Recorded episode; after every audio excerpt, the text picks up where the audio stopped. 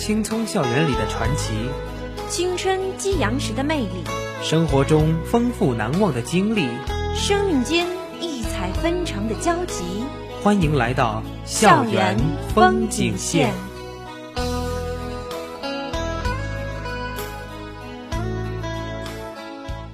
关注你我，关注我们的身边。Hello，大家好，欢迎收听每周五中午与大家如期相约的校园风景线。我是冯思阳。大家好，我是张琪。那么咱们这一期就废话不多说，直接进入我们的第一板块——校园瞭望台。那么带给大家的第一个消息呢，大家相信已经知道，我们的湖边的那个篮球场已经是被做成了一个类似于集装箱一样的一个啊一个仓库吧。但是那个仓库呢，却是咱们的这个斯兰博培训中心的一个训练中心。那么那个训练中心，了解的小伙伴们呢，可能会知道斯兰博是一个全新的一个蹦床扣篮的一个运动项目。并且就在最近呀，斯兰博训练中心出了一个公告，就是每周一至周五的每天下午四点到六点，美国教练将举办教练员培训班。每天晚上的七点到九点，斯兰博在武汉体育学院集训队呢，在这个队员中去选拔。所有的这个活动时间呀，是全部利用的非上课时间。感兴趣的小伙伴们可以去参加哟。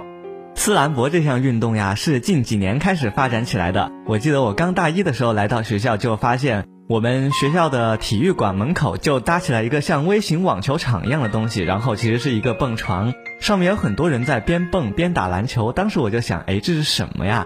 现在过了几年嘛，然后这个活动也发展的越来越好了，在湖边的篮球场有专业化的运动场地。刚才冯思阳说了一个亮点哈，也不知道大家听见没有？那就是是美国教练进行训练，这也是非常好的一个机会，希望大家千万不要错过。那么下面第二则消息呢，就是关于咱们学院的这个国际教育学院的国际文化周。每年我们学院的国际教育学院都会举办一个国际文化周。那么今年国际教育学院的国际文化周将于十一月二号在奥新院广场盛大开幕。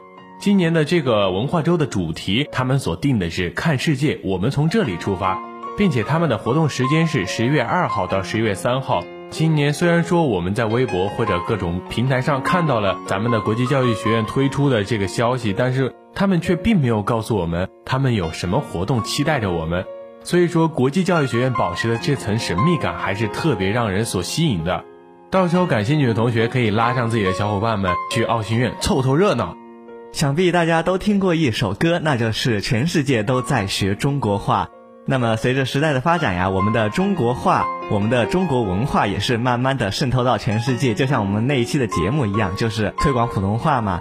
那么，我们学校你组织的这个二零一六年上半年的汉语教师志愿者报名工作是已经开始了，报名的截止时间是十一月十五号，它面向的是我们全校所有的老师还有同学。那么，只要你熟练普通话。熟练中国的文化，并且还有一定的英语基础的话，你都可以去报名去试试。这是一次出国学习的好机会。你虽然是当汉语志愿者，你是出国进行教育，但是你自己也可以学到很多东西。那么选择报这个志愿者呢，还有一个条件就是你的年龄必须在二十二到五十周岁之间，而且赴那些不同地方的志愿者，他的要求水平是不一样的。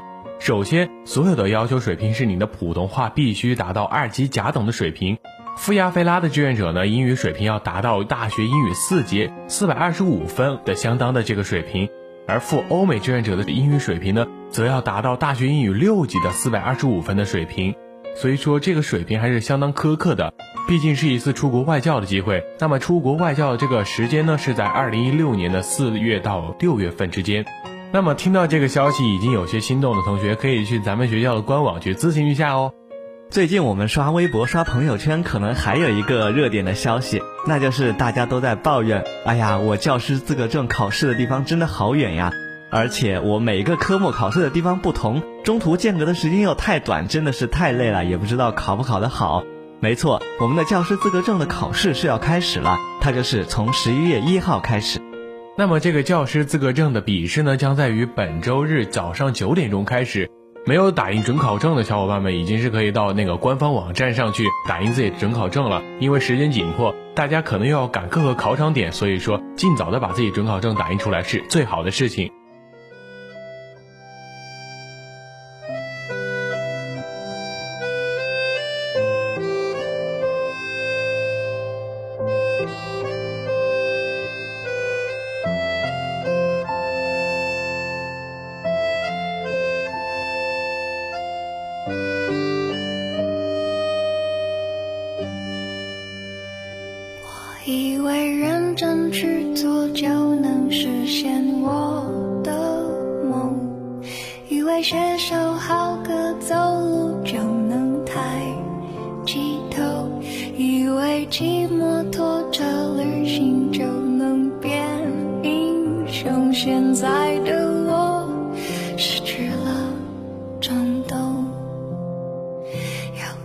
花的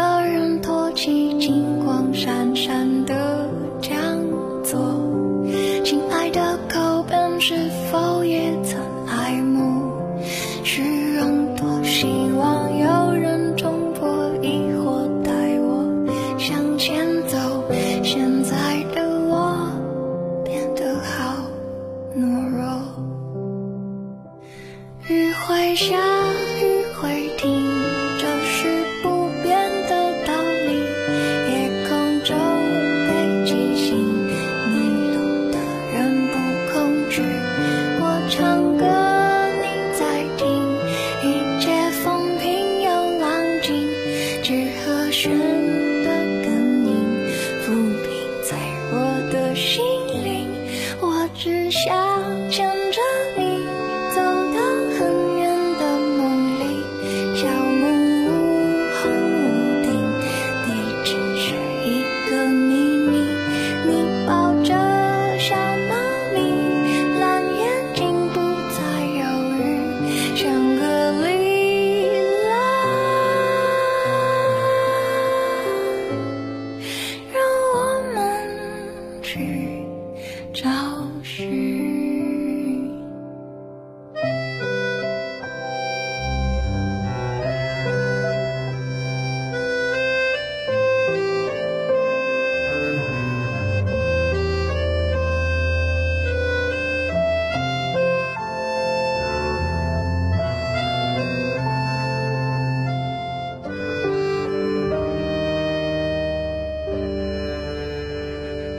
以为认真去做就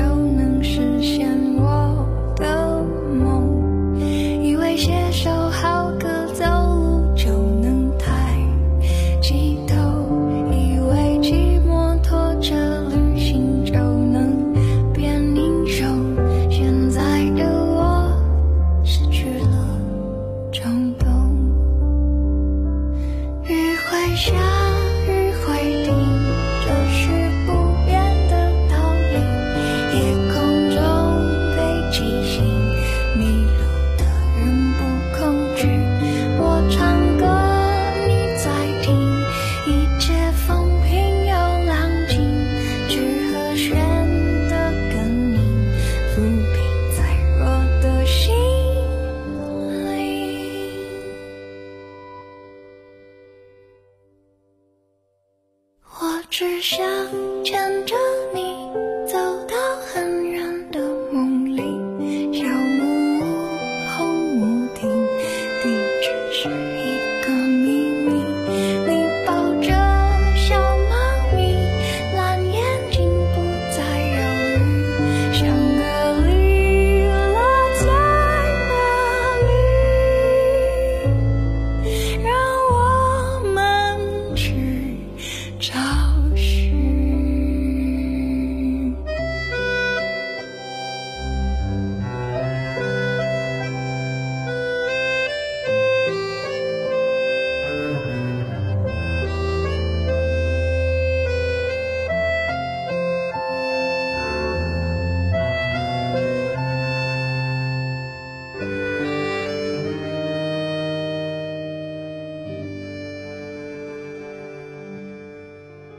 最近呀，咱们学校的活动可以说是非常非常的多。就拿我们正在进行的这个十佳歌手的比赛，相信这个十佳歌手一定是我们全校师生都共同关注的一个热点。张琪啊，其实，在我们生活中有很多的人都非常非常热爱着音乐，不仅是他们喜欢唱歌，还喜欢着弹奏乐器等等等等。他们有的人呢，因为热爱音乐，牺牲了自己所有的这个业余时间。嗯，没错，音乐这个词呀，就像谈恋爱、挂科还有奋斗之类的词一样，就跟大学生活紧紧联系在了一起。那么我们今天呢，就要给大家分享几则关于大学生朝着音乐梦想奋斗的故事。也是激励着我们这些报了十佳歌手的同学们，希望他们在这些晋级赛和决赛中也是越挫越勇，为自己的音乐梦想而奋斗。那我们分享的第一个关于音乐梦想的故事，它的主人公是来自华中师范大学音乐学院的一名学生。那么这名学生呢，他身患重病，却依然坚持自己的音乐梦想。这名学生就叫李强。四年前，来自河北石家庄新乐市的李强怀揣音乐梦想走进了桂子山。李强的家庭经济条件并不宽裕，父亲下岗，母亲是一名普通职工，家里的收入仅够他的学费。李强喜欢音乐，他不仅有一个好嗓子，而且学习刻苦。除了上课，他把业余时间都花在了唱歌上。在音乐学院学声乐的都知道，想跟着张介甫教授学习很难。张介甫是著名女高音歌唱家，一般不带本科生。零八级学声乐的本科生，张介甫就只带了一个，就是李强。李强患有遗传性强直性脊椎炎，股骨头坏死，行走困难。不过他的音乐天赋和谦虚好学的精神打动了张教授。在大学期间，他多次参加比赛。曾获得2010年湖北省第三届青少年音乐舞蹈大赛银奖，第二届神州畅享全国普通高等院校声乐比赛优秀奖等等。李强离音乐的梦想越来越近了。然而天有不测风云，还有半年他就要毕业了，但是他的病情却在这个时候突然恶化，无奈只能休学回家治疗。李强一边治疗一边自学完成余下的课程，同时坚持完成了毕业论文。在今年的六月。李强顺利毕业，回到了新乐市。李强并没有住院治疗，强直性脊椎炎必须动手术，手术费至少十万元。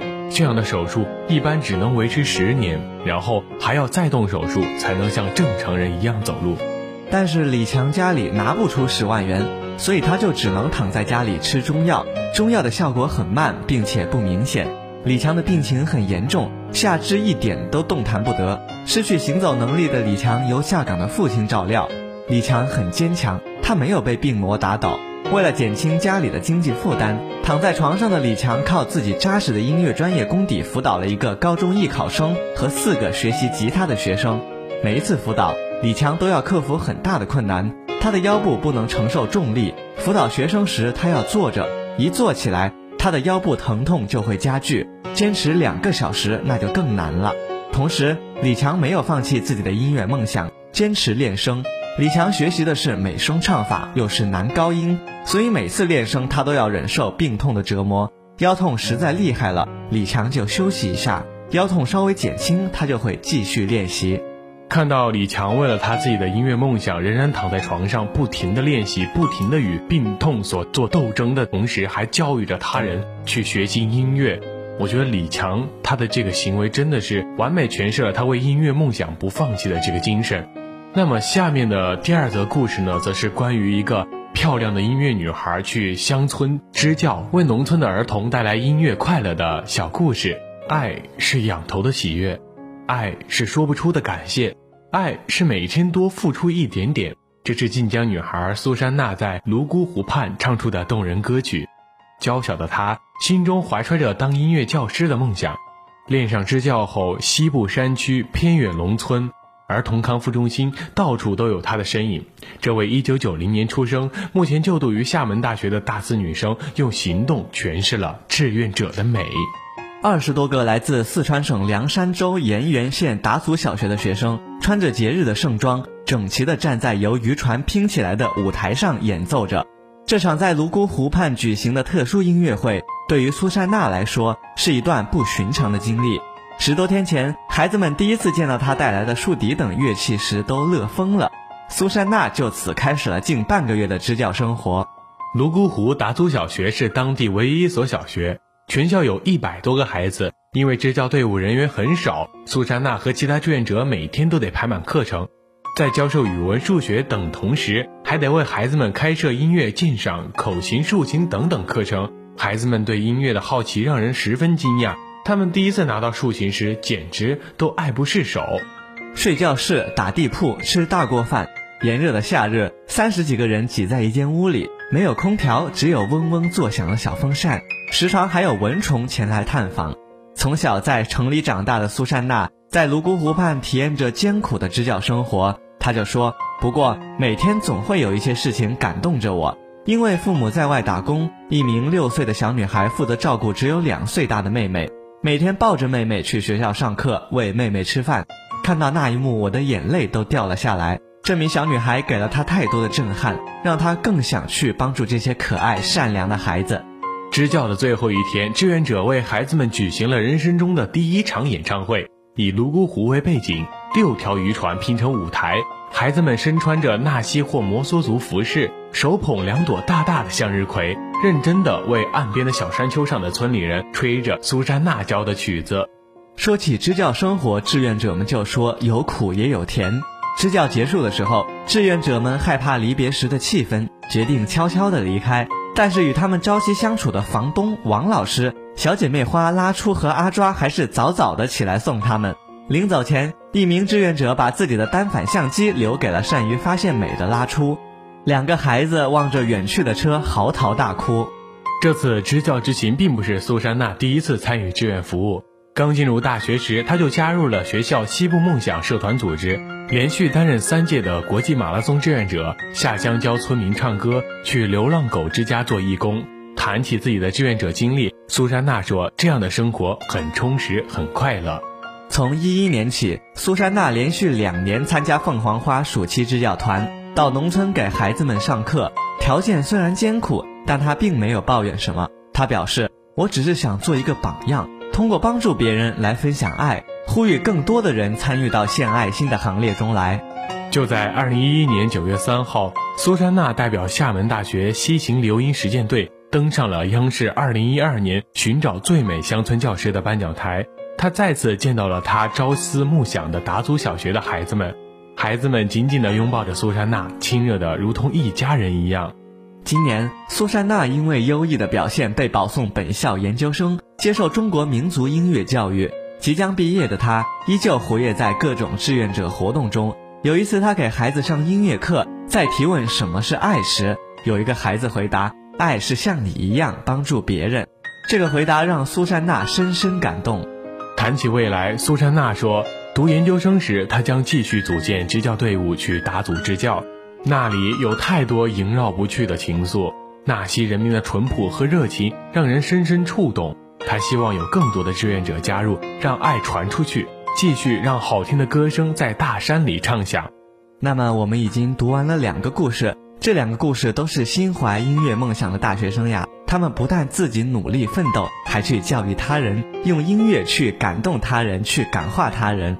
其实说到大学生圆自己的音乐梦想，我们在开头的时候也提到了，就是非常沉迷、非常上瘾于这个音乐中，并且是牺牲了自己的业余时间。想必大家身边也有这样的人，或者是身边没有这样的人的话，各种影视和文学作品也会提到一些音乐狂热分子的一些事，好像。有的还说的比较极端，比较上负面的一些例子吧，就比如说太因为沉迷于音乐而放弃了自己的学业，或者是说坚持自己的音乐梦想而放弃自己的前途，放弃自己的好工作等等等等。可能呢，有的人比较现实，他们不能理解为什么这样的人做出这样的选择。但是其实相反来说，我是非常理解的，因为这一类人，他们为了自己的音乐梦想而不顾一切的去追寻自己的梦想，我觉得是一个非常棒的事情。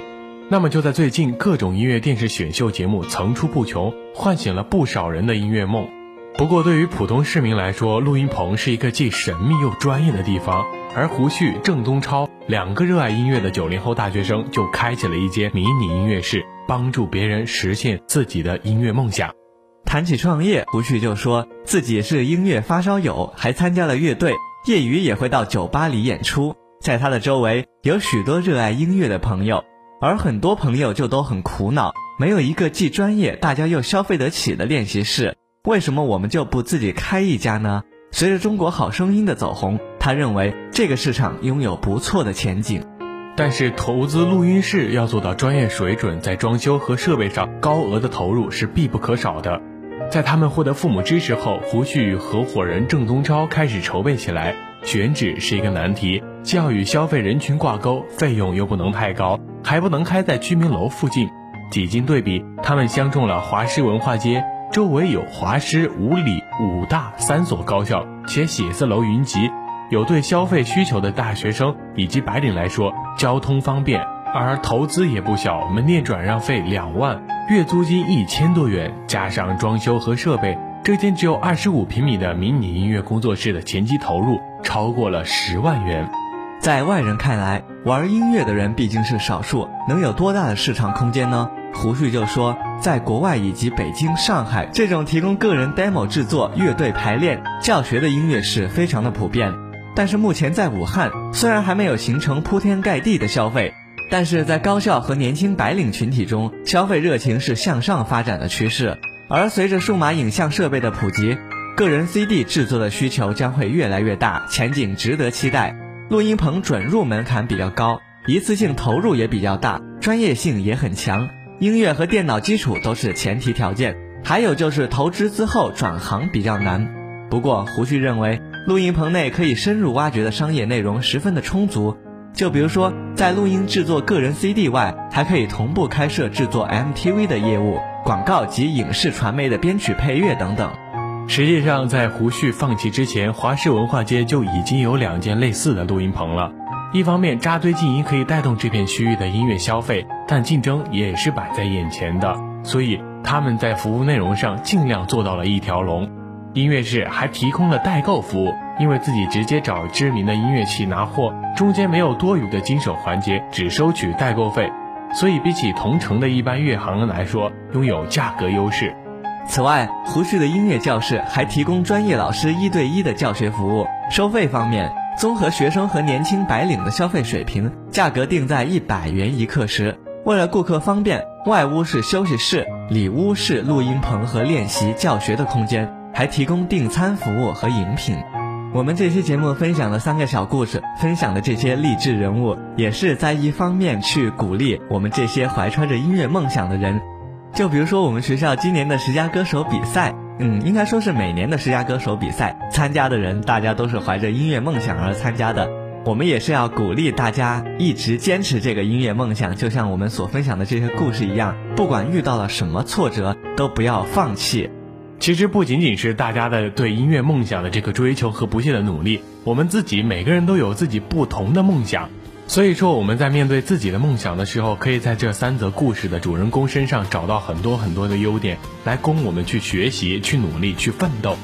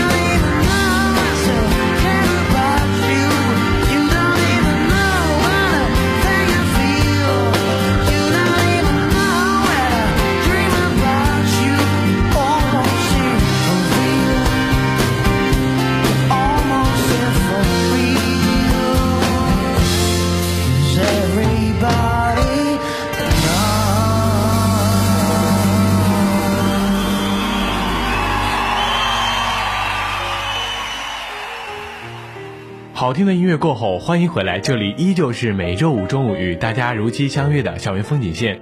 那么下面呢，进入我们的最后一个板块——校园杂烩。就在这个周一的时候，世界卫生组织它公布了一项非常可怕的东西，是什么呢？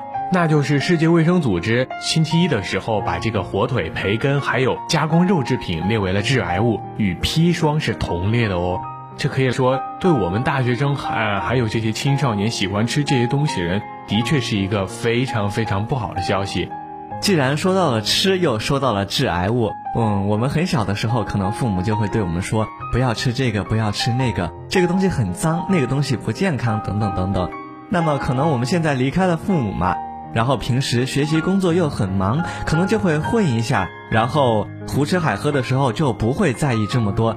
其实这样是很不好的，就比如说在浙江金华有一个高校的同学嘛，他就是上了大学以后就恋上了大学附近的一个烧烤摊，每天就去吃，后来他就得了胃癌晚期。这真的不是危言耸听，这就是我们身边发生的事情。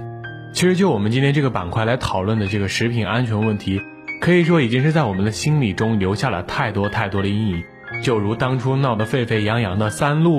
还有地沟油，还有瘦肉精等等等等食品安全问题，一直就在我们心中挥霍不去。我们学校身处的地方这么好，所以挺方便嘛，交通很方便，吃的喝的都很多。现在随便问一个同学嘛，你平时都在哪吃吃什么？我觉得大家都会回答，特别是像我们这种老学长、老学姐就会说，偶尔去食堂吃，经常点外卖，或者是西门山上吃。其实我自己觉得吧，西门山上的东西确实是还挺不错的，又挺便宜。但是我们往往就忽略了这个食品安全问题。有一个同学曾经向我抱怨过，就说大家不必关注这些食品安全，因为不干不净吃了不生病嘛？而且你听那些食品安全专家呀，还有网上的一说，你恨不得只能喝西北风了，连白饭都是不健康的。其实张琪啊，我刚捕捉到了你的一句话，什么叫不干不净吃了不生病啊？那我是不是岂不是可以不用注意自己的卫生？想吃什么脏东西，想吃什么垃圾食品就吃啥，只要它好吃就行了。俗话说得好，病从口入。虽然说社会上的这些食品安全问题隐患越来越大，但是我们还是得注意自己的这个食品健康问题。所以张琪，我完全不赞成你的观点的。其实我刚才也只是阐述了一下我们大学生对食品的这个态度。虽然冯思阳你说的非常对，但是我们自己在身边，我们每一个人都不会去太在意这些东西。那么说到食品安全问题，不仅仅是我们所说的那些外卖呀，还有西门小山坡上的东西不卫生。除了不卫生，还有一个我们在校园杂烩开头也提到了，那就是要学会分辨那些不健康的东西。有的东西虽然很干净，但是它本身就是不健康的。就比如说刚被列为致癌物的这个肉制品呀，还有平时的一些烧烤、油炸食品，我们也要尽量的去避免。其实有的时候，食品安全问题就像自己的自身安全问题一样，不仅是自己的利益受到了损害，自己的身体健康也受到损害。所以说。咱们面对食品问题的时候，一定不要图他的一时过个嘴瘾、过个痛快而去乱吃乱喝，也不要为了一时图个方便、自己懒就随便吃点啥混一下就行了。大家千万不要有这样的想法。那么说到最后，咱们节目为大家总结出来的方法呢，就是大家一定要多去吃自己学校的食堂，因为自己学校的食堂才是最具有安全保障的。油是绝对安全的，食品选材方面也是肯定安全的。虽然说有的人会抱怨食堂有的时候饭菜不讨自己的喜欢啊，味道不合自己的口味，但是为了自己的健康出发，大家还是多去食堂吃饭菜吧。那么由于时间关系呢，本期的校园风景线到这里就要和大家说再见了。播音间里冯思阳、张琪代表我们的导播陈静，感谢大家的一直以来的收听与陪伴，让我们下期再会。